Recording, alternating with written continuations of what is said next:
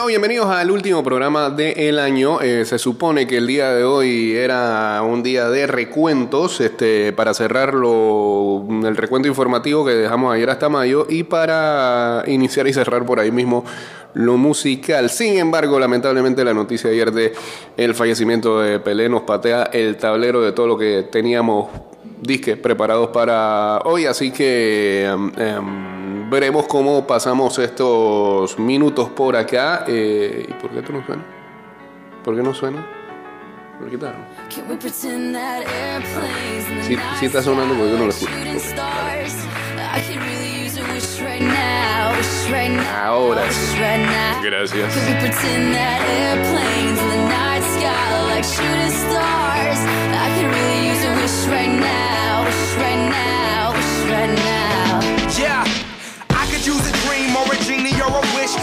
Back to a place much simpler than this. Cause after all the partying and smashing and crashing, and all the glitz and the glam and the fashion, and all the pandemonium. 229-0082 arroba ida y vuelta 154. And when you staring at that phone in your lap and you Pronto estaremos en vivo en el Instagram Live. But that's just how the story unfolds. You get another hand soon after you fold. And when your plans unravel in the you Saludos a Honster acá en sintonía, celebrando la victoria ayer de los Cowboys. Tan fácil, tan fácil right No había mucha oposición ahí.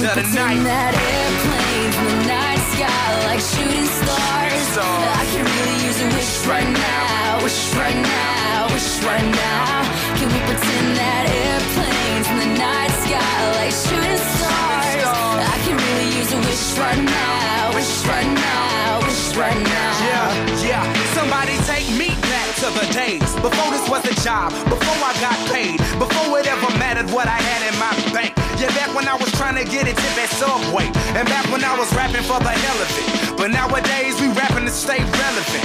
I'm guessing that if we can make some wishes out of airplanes, then maybe, yo, maybe I go back to the days before the politics that we go. El 26 de febrero de 1958, to my mixtape. And back before I tried to los equipos Santos y América de Río de Janeiro se enfrentaron por la primera ronda del torneo Río-Sao Paulo. El Santos vencía al equipo de Río por 5 a 3. We can make some wishes out De los 5 goles del Santos, That airplane 4 fueron de Pelé. Solito terminó el partido, acaparó el marcador, declaraba el periodista Nelson Rodríguez. Presente en el Maracaná, el autor de A Sombra das Chuteiras Inmortais, a la sombra de las botas inmortales, le gustó tanto la actuación del muchacho, de entonces 17 años, que le dedicó una crónica entera, La realeza de Pelé.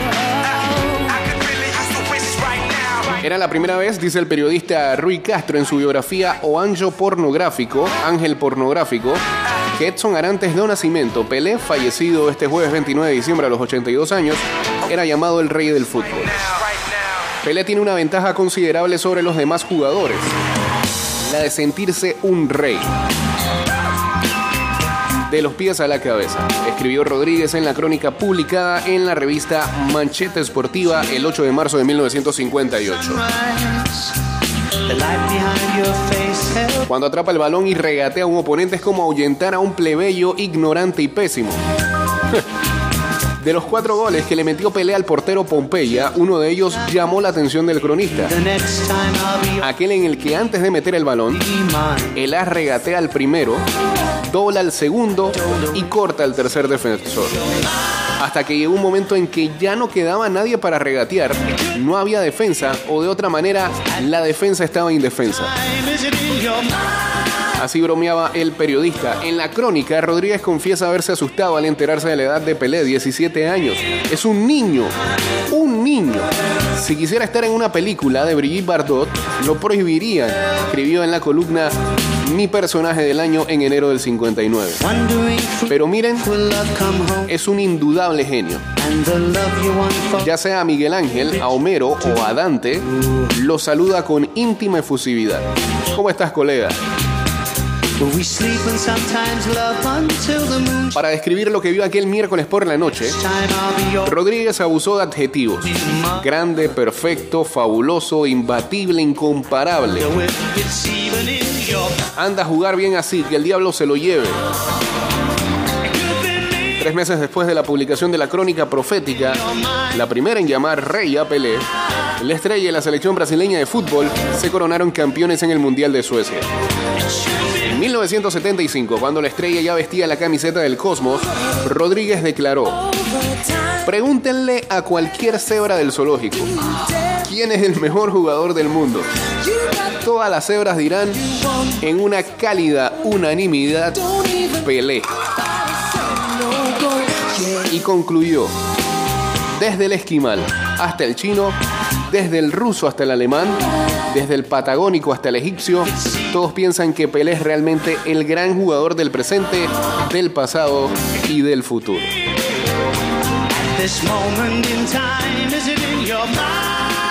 Nelson Rodríguez no fue el único en elogiar al- el talento de Pelé. A lo largo de las décadas, otros autores de diferentes estilos y generaciones escribieron cuentos, poemas e incluso novelas, rindiendo homenaje al jugador más completo que jamás existió, como diría Rui Castro. El poeta de Minas Gerais, Carlos Drummond de Andrade, autor de Cuando es día de fútbol, cuando es día de fútbol, te gustó la traducción, ¿eh? Ah, difícil ahí, te escribió, lo difícil, lo extraordinario no es hacer mil goles como Pelé, es hacer un gol como Pelé. Por su parte, el columnista gaucho Luis Fernando Verísimo escribió en su obra Dream Team, Pasión, Poesía y Fútbol. Pelé era bueno hasta atándose las botas. Cada quien tiene su momento favorito. El del escritor de Minas Gerais, Mario Prata, autor de París 98, sobre el Mundial de Francia, es totalmente desconocido.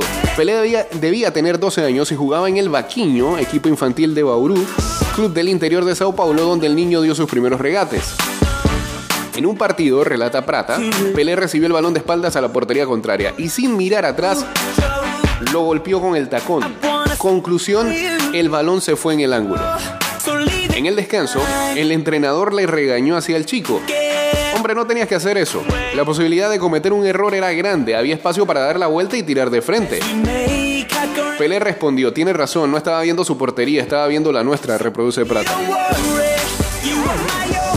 La jugada favorita del escritor paulista Ignacio de Loyola Brandao, autor de El Gol, incluido en la antología 22 contistas en campo, 22 contadores en el campo, del 2006, fue el tanto que marcó Pelé en el Juventus Stadium en Sao Paulo el 2 de agosto de 1959. ¿Ese se llama un estadio en Sao Paulo? El partido terminó en goleada 4-0 para Santos. Nunca había visto un gol tan narrado, descrito, comentado, discutido, aplaudido, idolatrado, mitificado. Ese gol no lo vi, pero todos lo vieron. El estadio tiene capacidad para 4.000 hinchas en 1950, dice irónicamente. El escritor brasileño Milton Hatton también cita un gol como la jugada magistral del rey del fútbol. Pelé marcó decenas de goles increíbles. Uno de los más bonitos fue el que marcó contra Suecia, elige remontándose al Mundial del 58. Él mismo narra la maniobra. Un jugador realiza un centro largo al área, Pelé domina el balón, saca un sombrero a un defensa y sin dejar que el balón toque el césped, lo patea al ángulo derecho del portero. Un gol histórico. Define, desafortunadamente Brasil no celebra sus verdaderos mitos y héroes. El periodista paulista Yuka Fouri, autor de varios libros sobre fútbol, como Menino Eu Vi, Chicos que Vi, entre otros, elige no un gol como Prata, Loyola o Hatun, sino un intento de gol. El mediocampo disparó ante Checoslovaquia en el Mundial de 70. Después de ser el gol que Pelé no marcó durante años, lo cierto es que nadie lo había intentado antes. El escritor de Minas Gerais, Luis Rufato, que editó entre como cuatro líneas, entre cuatro líneas, una antología de cuentos sobre el fútbol, también señala lo que más le gusta del atleta del siglo. Puede ser un poco obvio, pero el tiro más hermoso fue el primer gol en la final de la Copa del Mundo del 70 contra Italia. Tostado remata por la banda para Rivelino, que en un solo toque pone el balón en la cabeza de Pelé. Meta. Sí, hay una cosa impresionante de verdad. Y es que creo que ese es el gol de, el famoso gol de cabeza contra Italia. sí. Que hasta un gol de cabeza que a veces tiene como un grado de simplicidad. Esa imagen, es quizás el mejor cabezazo de gol que uno haya visto en, en la vida.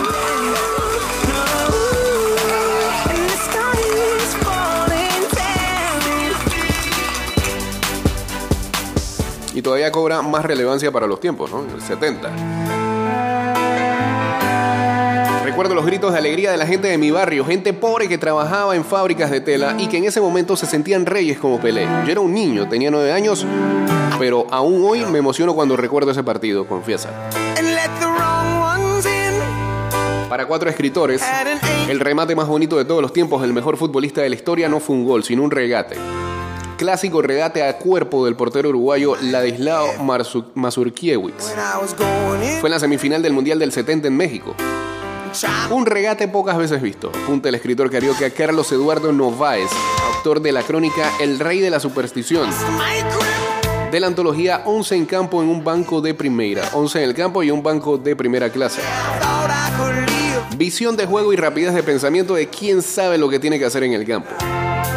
Antes de elegir su jugada favorita, el escritor brasileño Cristóbal Tessa se asegura de reseñarla por milésima vez. Es una cosa conceptual, dice.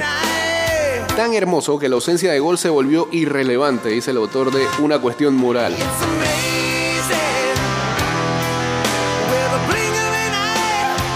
Autor de Os cabezas de bagre también merecen O paraíso. Las cabezas de bagre también merecen el paraíso, entre otros libros sobre el fútbol. El escritor y guionista del Santos, José Roberto Torero, también vota por el regate sin balón de Pelé en, Masu- en Mazurkiewicz. Un regate completamente nuevo, que nunca antes había visto. En ese momento, Pelé dejó de ser un artista para convertirse en un creador. Hizo una obra maestra, pero una obra maestra de verdad, algo que nunca antes había hecho, justifica. Al escritor y periodista de Minas Gerais, Sergio Rodríguez, le gusta tanto la idea que no le dedicó una crónica o un cuento, sino una novela. El regate. En el libro, los nueve segundos de juego se describen en sus páginas. How Además de la asombrosa capacidad de fabulación futbolística, la creación insta- instantánea de un hecho inédito que altera las mismas coordenadas temporales y especiales y espaciales del juego, perdón. Lo que veo en esta jugada es una garantía de permanencia precisamente por su inconsistencia. Si hubiese resultado en gol, habría sido bonito pero tranquilizador. Como el balón no entró, nos quemará los ojos para siempre.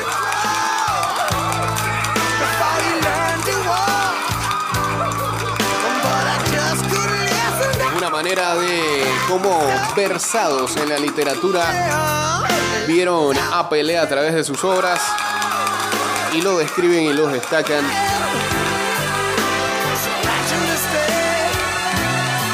de una manera estéticamente bella.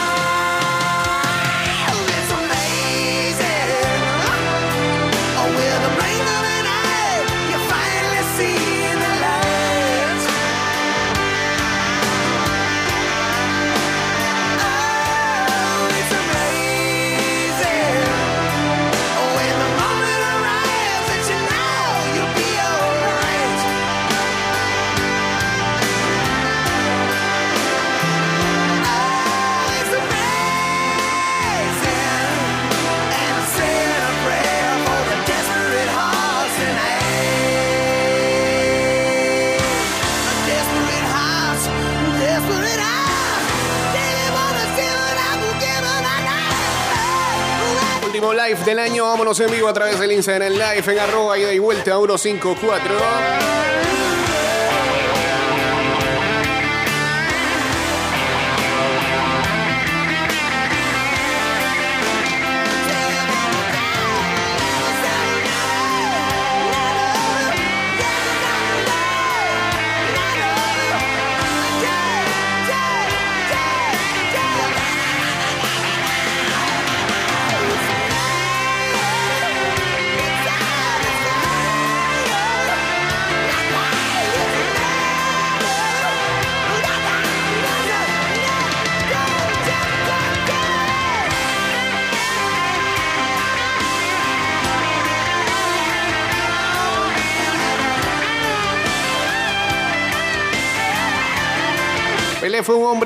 Récords, marcó más de 1.200 goles, ganó tres mundiales de fútbol y fue declarado tesoro nacional para su país. Pero entre sus hazañas más curiosas se cuenta una nunca vista en el fútbol latinoamericano. En un mismo partido, el astro brasileño fue expulsado y por petición popular fue devuelto al campo de juego después de que se anulara su expulsión.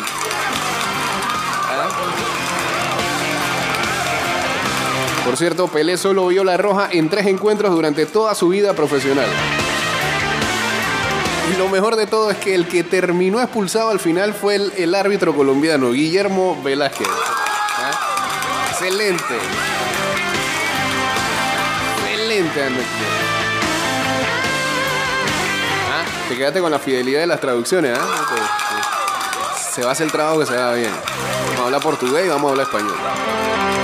Saludos ahí a Diego Astuto, saludos también a Pedrito.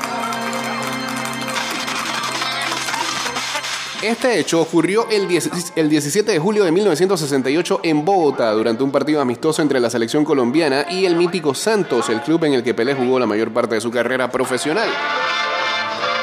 Para esa fecha, la Federación Colombiana de Fútbol había logrado convocar al famoso club brasileño y a su rutilante estrella para un partido amistoso como preparación del seleccionado nacional que iba a participar en los Juegos Olímpicos de México. Por supuesto, la principal atracción del encuentro no era la selección patria, sino Oh Rey. Aunque no era la primera vez que disputaba un partido en Colombia, ya había estado por lo menos ocho veces en el país, era su primera presentación en un amistoso y tal vez por eso, sin el rigor de la oficialidad, el evento terminó con un árbitro expulsado, con Pelé de regreso a la cancha y con una denuncia penal contra los compañeros de la estrella brasileña en una comisaría colombiana. Si se volviera a repetir el partido hoy, volvería a expulsar a Pelé, le dijo Velázquez al periodista Alberto Salcedo Ramos para una crónica publicada en la revista colombiana Soho. Ah, es Ojo. Tras el anuncio de la muerte de la leyenda del fútbol brasileño este 29 de diciembre, recordamos que qué fue lo que ocurrió en aquel singular encuentro. A principios de 1968, la selección colombiana conseguía uno de los cupos disponibles para disputar el torneo de fútbol dentro de los Olímpicos de México 68. Dentro del plan de, pre- de preparación, la Federación Colombiana logró gestionar un encuentro amistoso con el legendario Santos de Pelé. El partido quedó pactado para disputarse el miércoles 17 de julio en el Campín. Los relatos periodísticos señalan que el escenario estaba repleto. Para el partido, los organizadores del encuentro designaron como árbitro central a Guillermo Velázquez. Velázquez tenía fama de ser un excelente árbitro. Luego sería uno de los jueces de línea del llamado partido del siglo entre Italia y Alemania en la semifinal de México 70. Pero también de pendenciero en la cancha. Al menos tres veces, el chato, como lo apodaban, había terminado a los puños con los jugadores del campo. No. Pero esto era un amistoso y la idea, más allá de la preparación olímpica, era ver a O'Reilly en su máximo esplendor. Según las crónicas de entonces periodistas como Hernán Peláez Restrepo y la publicada por el diario colombiano El Tiempo, el partido se calentó rápido. A los tres minutos, Alfredo Arango, un delantero nacido en la costa atlántica colombiana, marcaba el primer gol. Sin embargo, los jugadores del Santos, que vieron que el juez de línea había levantado su bandera, protestaron porque consideraban que el gol era inválido. Más que un alegato, fue una secuencia de hechos violentos que comenzaron con una patada al juez por parte del defensor y capitán del equipo brasileño, Antonio Lima, y siguieron con la respuesta del Chato Velázquez, que antes de dedicarse al arbitraje había sido boxeador aficionado. Con un puñetazo al estómago del jugador. ¿Lo que es?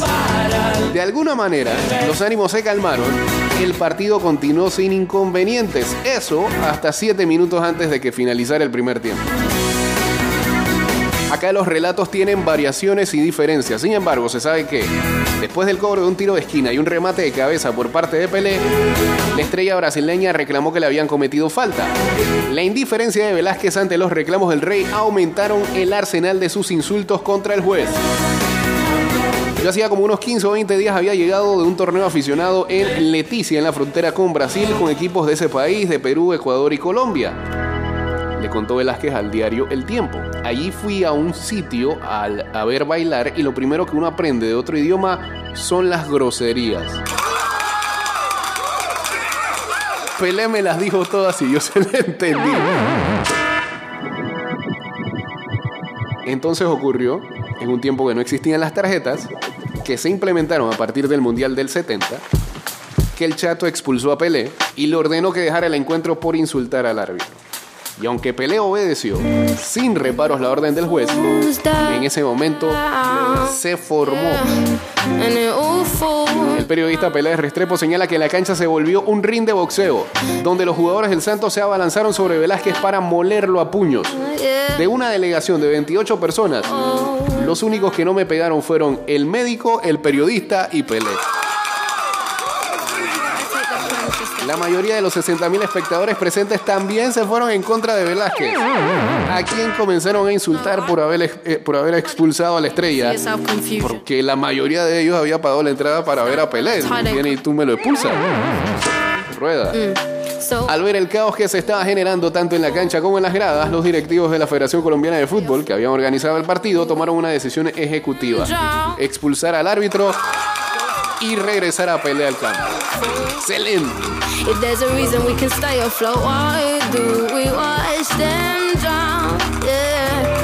Entonces, uno de los jueces de línea reemplazó a Velázquez y uno de los directivos, vestido de traje y corbata, terminó con la banderilla sustituyendo al juez de línea que ahora estaba dentro del campo de juego. Pelé regresó de las duchas y el encuentro terminó 4-2 a favor del equipo brasileño. Qué bueno que a Pelé no se le ocurrió atracar un banco porque con seguridad aquí todavía lo estarían aplaudiendo. Sentenció Velázquez. on the form to sign up for a raft and a pay packet. Velázquez, quien murió en 2017, se marchó del encuentro con el rostro hinchado de los golpes que le propinaron los jugadores brasileños.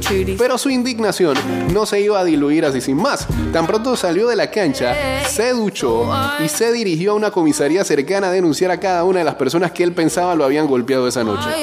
La mayoría de la delegación del Santos tuvo que quedarse en Colombia dos días más de lo planeado para enfrentar la denuncia. Finalmente, según publicó en esos días la periodista Ana María González, acordaron pagarle a Velázquez una suma de dinero como compensación. Pelé siguió su camino hacia México 70, donde iba a conseguir el tercer mundial. Luego, Velázquez y Pelé se volverían a encontrar muchos, muchos años después en un partido de exhibición en Miami cuando Pelé ya era la estrella del Cosmos de Nueva York. En ese partido fue Pelé quien le quitó la tarjeta roja para quedársela de recuerdo. Crack. Saludos a El Gato por acá. Saludos a Pedrito, dice feliz año Jake. Pelé es el mejor futbolista de la historia. Me disculpa ante los mesianos. Él hizo que el fútbol se convirtiera en espectáculo y en el fondo él vio que era un arte. Que descanse en paz, oh rey. Yo lo que creo es que es imposible no poder entrar después de lo que pasó ayer y reavivar el debate. De siempre. quién es el mejor de la historia. Pero es muy difícil hacer esas mediciones. Cada futbolista en su época y lo que nadie puede negar es que fue el primer mejor jugador de fútbol que haya existido de todos los tiempos. Eso nadie se lo puede.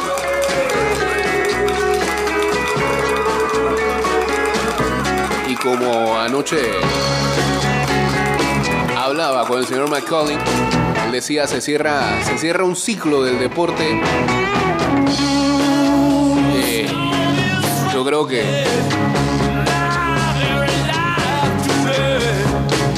con todo y que también vuelven y aparecen los haters de lado y lado. En los últimos años han ido los dos jugadores que marcaron el camino del fútbol moderno.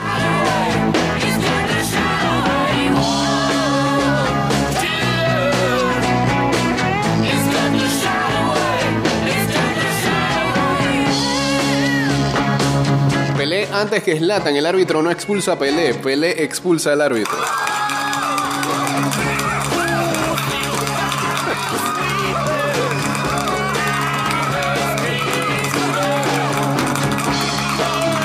Sí, correcto, un amigo de Cascarita Tapia, ¿no? Ayer ah, volví a salir esa foto del año 71 cuando Pelé jugó aquí en el estadio Revolución, antes llamado así el Rommel Fernández el Santo jugó contra un seleccionado de estrellas centroamericanas. Un partido que organizó el mundo, el mundo Vargas. Y que lo único que yo recuerdo de las historias que contaban de ese tiempo es que hubo un temblor ese día en el estadio. Clase de miedo.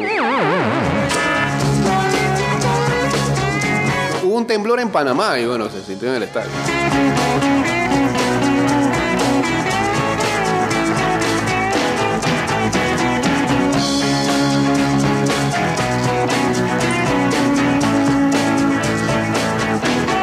Diga, ¿por qué Pelé nunca salió del Santos? Bueno, era- eso era algo que siempre también se traía a colación cada vez que se formaba este debate de los mejores jugadores del mundo. Ganó par de intercontinentales con el Santos, Copa Libertadores. Y fuera de su país jugó fue en el Cosmos de Nueva York cuando empezaba a surgir la idea del fútbol en Estados Unidos. Con la llegada de él, de Franz Beckenbauer también.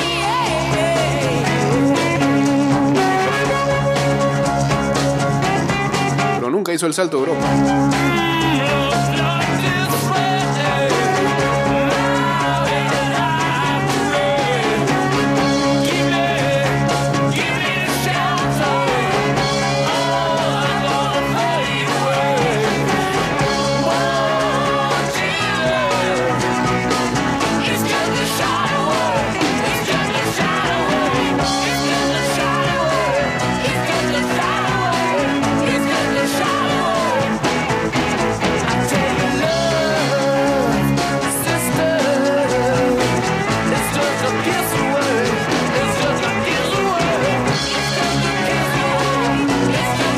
Pelé ni habían teléfonos y aún así su historia.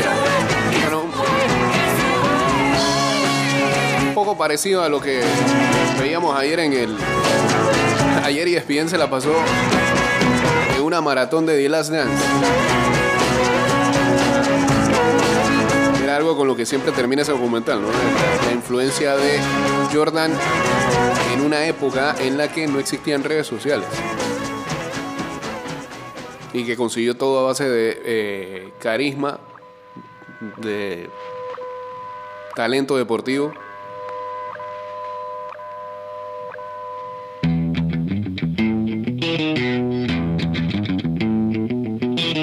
Pasó lo mismo con Pelé.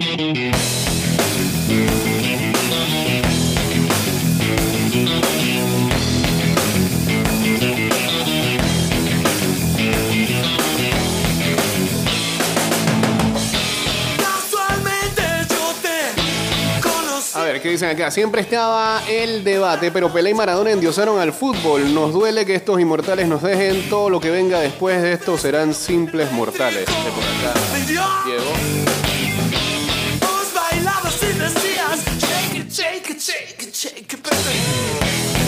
Y bueno, en el último programa del año también tenemos nuestra última intervención de este el columnista del año.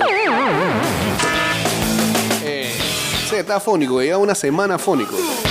Así que ni siquiera sé cómo va a salir esto, pero acá aparece Luis Alejo para este, rendir su homenaje a O Rey. Adelante. Muy buenas a todos, tenido de vuelta, espero que estén bien. Aquí Se escucha mal. vuelvo a las columnas, Más salgo de mi cueva después de un tiempo, de mi cueva por el mundial obviamente.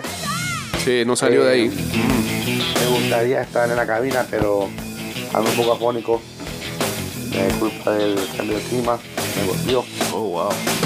pero Está en boquete. no pude hacer la oportunidad de hablar de O'Reilly, que para muchos el más grande de la historia, que ayer no, que ayer falleció, aunque ya estamos preparados para ello, sigue siendo un shock. Y yo solo quiero decir algo. Yo no sé si Pelé fue o no fue el mejor. No lo sé. Pero yo no lo vi jugar. Y no es justo comparar los tiempos. Así que. Lo que sí sé Ajá.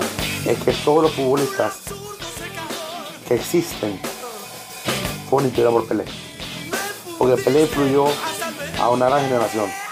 Métale pausa ahí, que hay llamada y eso casi nunca pasa por acá. Y de vuelta. ¡Aló!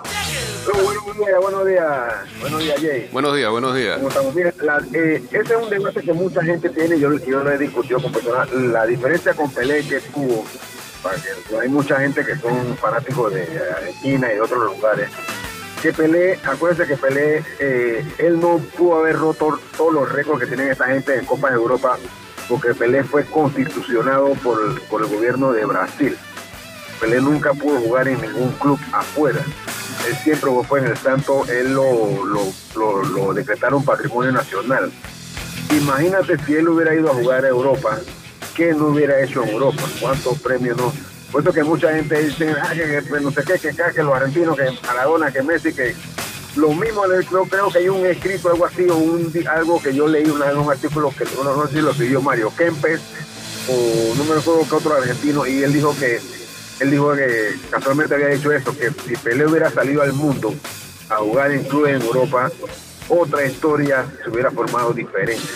Entonces hubiera roto mucho más récords.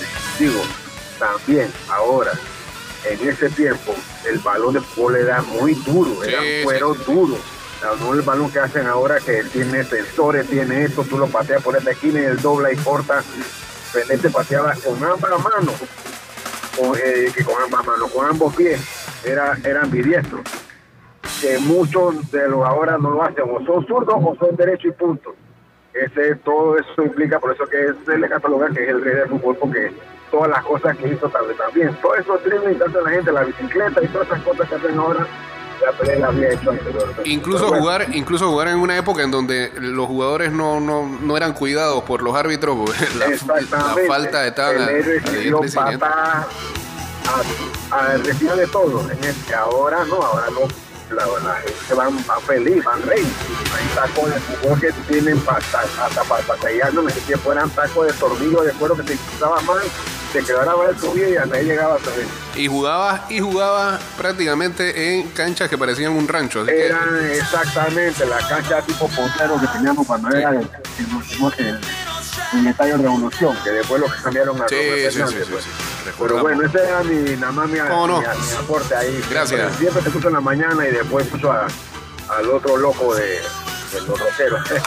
Ya, ya están por acá, ya están por acá, Sí, sí, sí, seteándose. saludos ahí, hombre, ya sabes quiénes son, el metalero de la cumbre. Eso, eso. Dale. Dele, dele, hombre. Saludos, feliz año. Cerramos entonces con la participación del señor Alejo. Adelante. Esa generación influyó en la que, tam- la que vemos ahora. Y la que vemos ahora va a influir en la que sigue. Por ende, es un efecto dominó, iniciado por Pelé. Suena como Pelé político viejo, ¿eh? Pelé popularizó el deporte, lo hizo bonito, lo cambió. El fútbol que conocemos hoy en día no hubiera sido el mismo sin Pelé. Y como puse en mi Twitter ayer, Pelé caminó para que todos los futbolistas corrieran.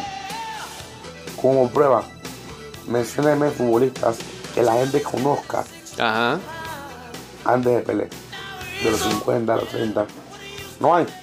Estefano, Zamora, Busca, uno que otro por ahí. Y decir, la gente, la gente no es que los conoce, solo que eh, tragamos fútbol 24-7. Pelé es la figura más importante en la historia del fútbol. Y una de las más, de importantes, disculpa, en la historia del deporte si no la más importante. Así que, de verdad es que. Iba bien ahí, divagó. Mucha pausa. pausa. con Maradona. Y me gustó, me encantó ese video que, que estaban sacando ayer de Maradona con Pelé haciendo cabecitas. Un videazo. Yo recuerdo cuando iba creciendo, en el mundo fútbol. Que todo el mundo ve que no, que Pelé, que Maradona, que no se llevan, que se odian, que no es mejor. Y al final eran amigos. Y, y eso habla muy bien de, de ambos como personas. Sin duda, dos de los más grandes no fueron, pero su legado siempre va a estar ahí. Me hubiera gustado ver jugar a Pelé en vivo. Hasta no no pude, no pude. Pero doy gracias porque nuevamente sin él el juego que conocemos hoy en día no fuera el mismo. Así que gracias Pelé, gracias. Gracias, Ale- Alejo. Está despidiendo ahí. Había otro audio, este, pero ya por cuestión de tiempo eh, lo dejamos, no, no, lo podemos dejar porque era su resolución para, pero quizás, quizás el primer día del primer programa acá lo podamos reproducir. Este, gracias ahí a Luis Alejo por las columnas de este año, eh, gracias también a Tommy que se desapareció del mapa. Eh, quienes más hicieron columna, Luisito, como siempre, que de vez en cuando aparecía con su columna de la biblioteca de vuelta. Eh, mm, y el compadre que de vez en cuando también nos dejó alguna columna por acá. Nos vamos despidiendo ya. Teníamos pendiente cerrarlo de el, el recuento informativo, sin embargo, creo que de Pelé era mucho más importante hacerle homenaje acá. Y eh, también siempre quedó pendiente lo del recuento musical que vamos a estar ah, compartiendo el playlist en nuestro en nuestras redes sociales, así que pendientes a eso, pero acá cerramos con la canción que para nosotros es la número uno de este año, aquí está Harry Styles con As It Was. Feliz 2023 acá para Diego Astuto que dice que sea un año próspero en todo, también para el deporte en nuestro querido Panamá. Sí, esperemos, esperemos porque honestamente creemos, creemos que hemos caído en un bache y ojalá salgamos de eso. Va a tomar tiempo, pero esperemos que el 2023 sea base para que este salgamos adelante. Eh, el talento de antes con las facilidades de ahora, esa es la pregunta, dice acá el rocker feliz año al rocker también con su teoría de conspiración. Señores, que tengan excelente año. Nosotros volveremos a estar con ustedes el ah, martes de la otra semana en el primer programa del 2023. Ya está por acá el señor Enrique Pareja para ayudarles. Good morning, Panamá. Síganos en arroba y vuelta 154 en Twitter Instagram, en nuestro fanpage de Facebook. Como toda esta semana hemos estado muy ocupados haciendo lo del recuento, eh, no hemos tenido chance de subir los programas, pero ahí están pendientes y gracias a Almanza por mandarlas también. Eh, vamos a estar subiéndolos en las próximas horas, seguramente. Así que a los que ponen alerta de la campanita, seguro les llegará en sus dispositivos móviles.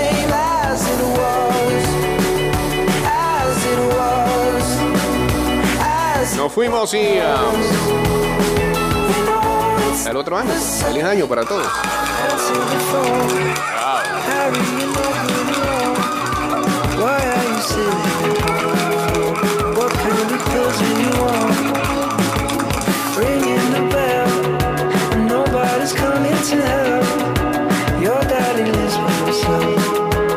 just wants to know that.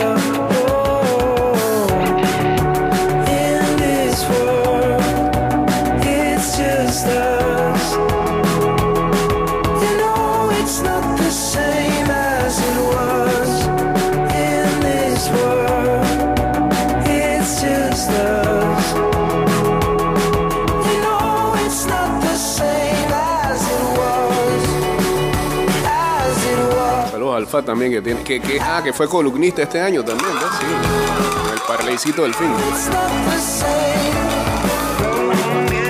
Vivo este fin de semana. eh, Pepe Palacios también, a J. Ariel Arcángel Díaz Navarro. Eh, en el último live del año. Chao.